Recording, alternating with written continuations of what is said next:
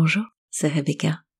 Bienvenue dans ce 73e épisode d'Histoire pour les grandes personnes.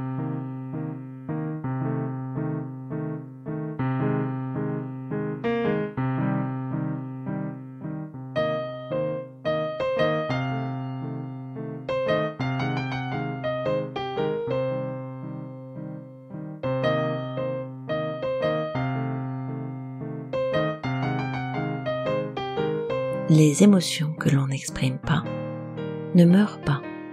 Elles sont enterrées vivantes et reviennent nous hanter plus tard, sous une autre apparence. Freud. Alors voilà, c'est le dernier épisode de l'année. Et on est à l'approche des fêtes de Noël. Et je ne sais pas vous, mais dans les films que je regardais, dans les livres, il y avait souvent une espèce de vision un peu idéalisée de la famille merveilleuse où on est tous contents de se retrouver où les choses circulent bien, où c'est fluide. Et puis la réalité finalement elle est souvent assez différente. Il y a des histoires communes, des rancœurs, des non-dits, des épisodes mal gérés, et peut-être que je me trompe, mais j'ai l'impression que plus le cercle s'élargit, et plus les histoires se multiplient. J'ai eu envie de raconter quelque chose qui ressemble davantage à ce que j'entends, à ce que je vois, qu'au conte de fées. Après tout, des contes, je vous en raconte un peu toute l'année. J'ai choisi de finir cette année avec une histoire d'Emmanuel. D'Emmanuel Piquet, bien sûr. Mon intention, c'est à la fois de vous faire rire comme elle m'a fait rire, et en même temps, de vous inviter à faire un pas de recul, à regarder en extériorité ceux ou celles qui vous pourrissent un peu, et avec lesquels il vous semble que vous avez des conventions, des engagements, un minimum, parce que quand même, c'est la famille, parce que quand même, on se connaît depuis longtemps, et de voir s'il n'y aurait pas une autre façon d'aborder les choses. L'histoire d'Emmanuel que je vous partage, qui s'appelle Mamie Daniel, m'a aussi fait penser à l'excellent Un air de famille. Voilà, j'espère qu'elle vous plaira autant qu'à moi, et comme elle est longue, on va se la faire en deux épisodes. Maintenant, vous voyez peut-être à quoi ressemble Emmanuel, donc imaginez-la recevant Emma, la maman de Rose qui a 13 ans. Nous sommes donc à la première séance. Le problème, c'est ma mère. Ok, voilà qui a le mérite d'être claire. Depuis quand demande Emmanuel. Depuis toujours en réalité. Mais maintenant, ça touche ma fille. Et ça, je peux pas le tolérer. Tant qu'il s'agissait que de moi ou de mon frère, je pouvais. Mais là, là c'est viscéral. Je vais pas arriver à supporter son comportement plus longtemps. Il faut qu'elle change. Ok, racontez-moi un peu comment elle s'y prend pour vous faire autant souffrir.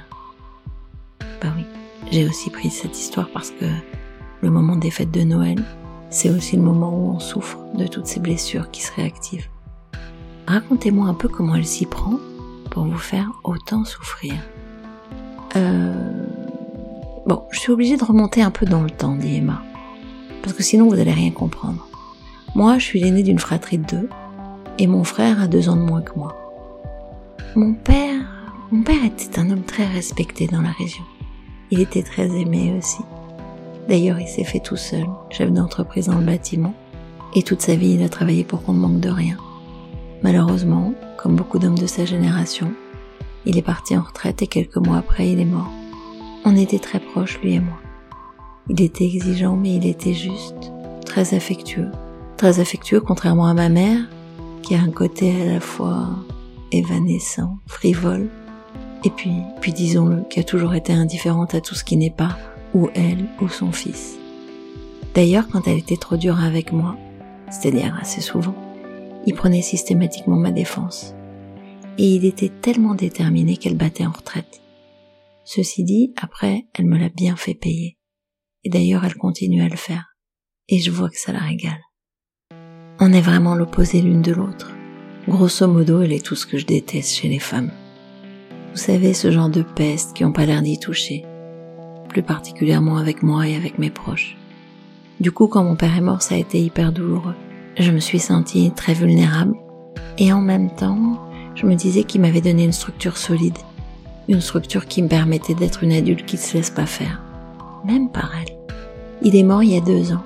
Et à ce moment-là, je me suis dit, waouh, Heureusement qu'il n'a pas disparu pendant mon adolescence. Je sais pas ce qui me serait arrivé avec une mère pareille. Je pense que c'est à ce moment-là que j'ai commencé à m'inquiéter pour ma fille. Bon, moi j'ai plutôt bien mené ma barque, grâce à lui j'ai fait des études de notaire, je travaille depuis 15 ans dans la même étude, et maintenant je suis associée. J'ai deux enfants, Rose 14 ans et Anatole 12 ans. Mon mari c'est Pierre, et mon père aimait beaucoup mon mari. Je vous dépeins un peu tout le tableau, et puis après euh, je vous explique, mais il y a aussi mon frère. Bon, mon frère il a 36 ans, il dépend depuis toujours de mes parents, aujourd'hui du coup de ma mère, il n'a jamais été autonome, sauf pour venir chercher son chèque tous les mois. Pour ça, il est jamais en retard. C'est un genre de, vous savez, vieil ado sympathique. Il fume du shit, il boit, il fait la fête, il garde jamais un boulot en intérim plus de dix jours. Une femme plus de deux mois. Mais on l'aime bien parce que il ferait pas de mal à une mouche. Il est toujours prêt à rendre service. Et d'ailleurs, quand mon père était là, il parvenait un peu à le tenir. Il lui faisait faire des trucs en contrepartie. Mais maintenant que mon père est mort, mon frère est de plus en plus détendu, même avec une enfant à charge.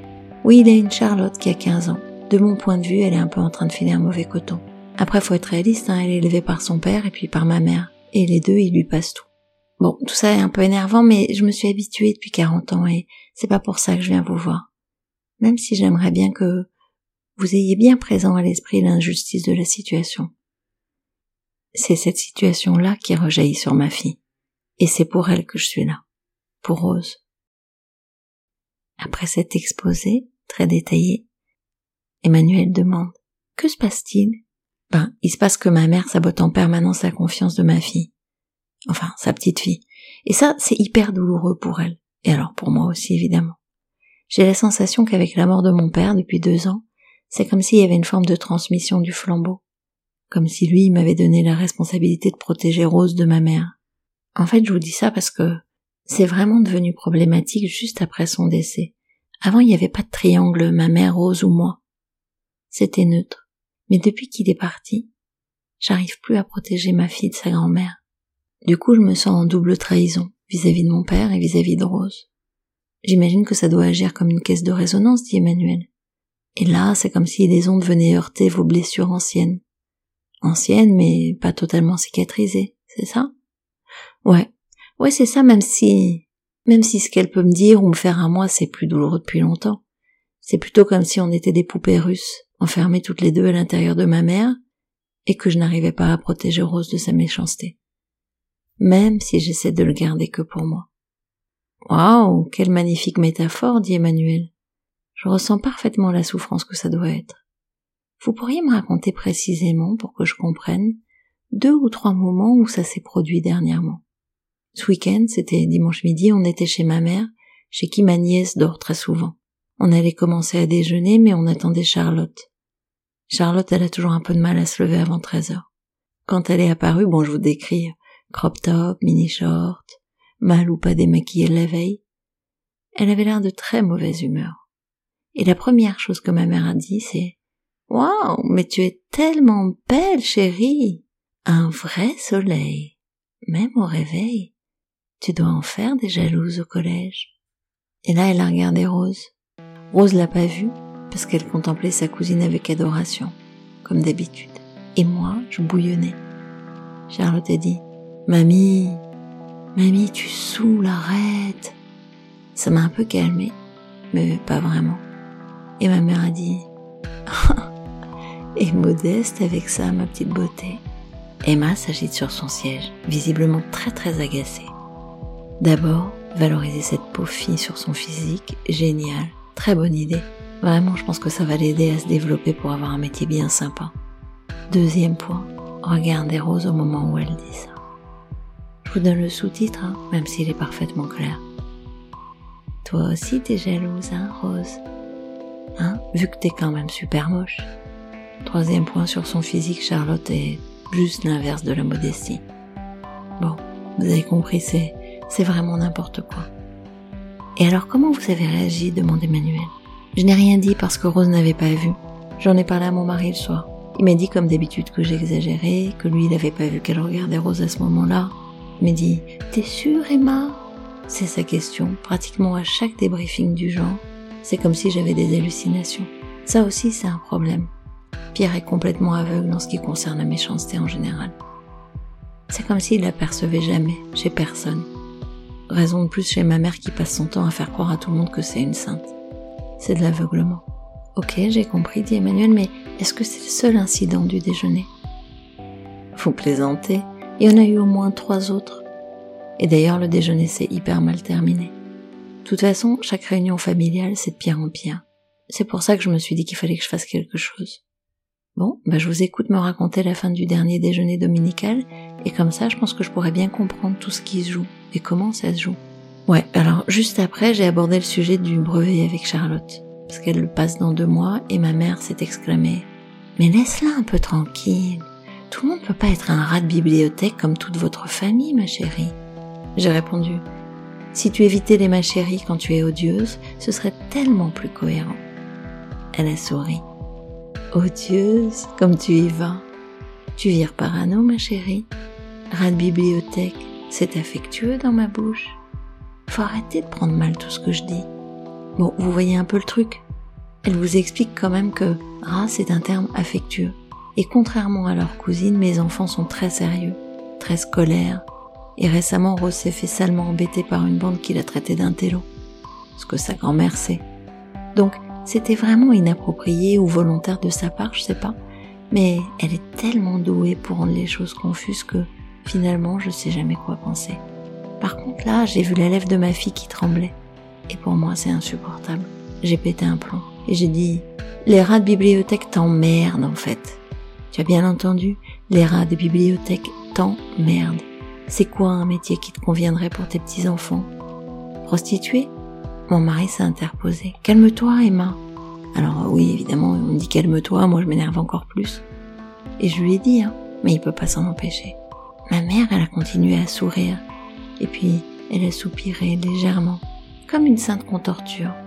Je me suis sentie folle, comme à chaque fois. Mon frère est intervenu en mode daroussin qui vient fumer un joint. Ça va, Emma, laisse tomber. Après tu vas dire des conneries, tu vas les regretter. C'est toi aussi qui cherches les embrouilles avec le brevet. Tu sais bien que Charlotte a rien foutu comme d'hab. Pourquoi tu lui poses la question?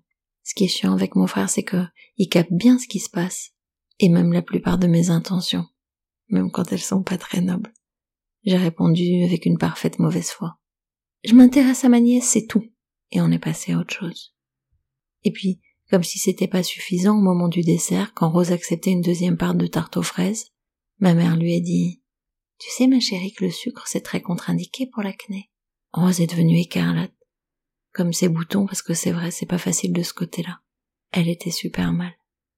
Je me suis levée, j'ai dit à Pierre Bon allez, c'est bon. Les raboutonneux s'en vont, on en a assez entendu. Je me suis plantée devant ma mère. Tu sais quoi? Tu sais quoi, je pense qu'on pourrait faire une série. La pire grand-mère du monde, et on se contenterait de te filmer.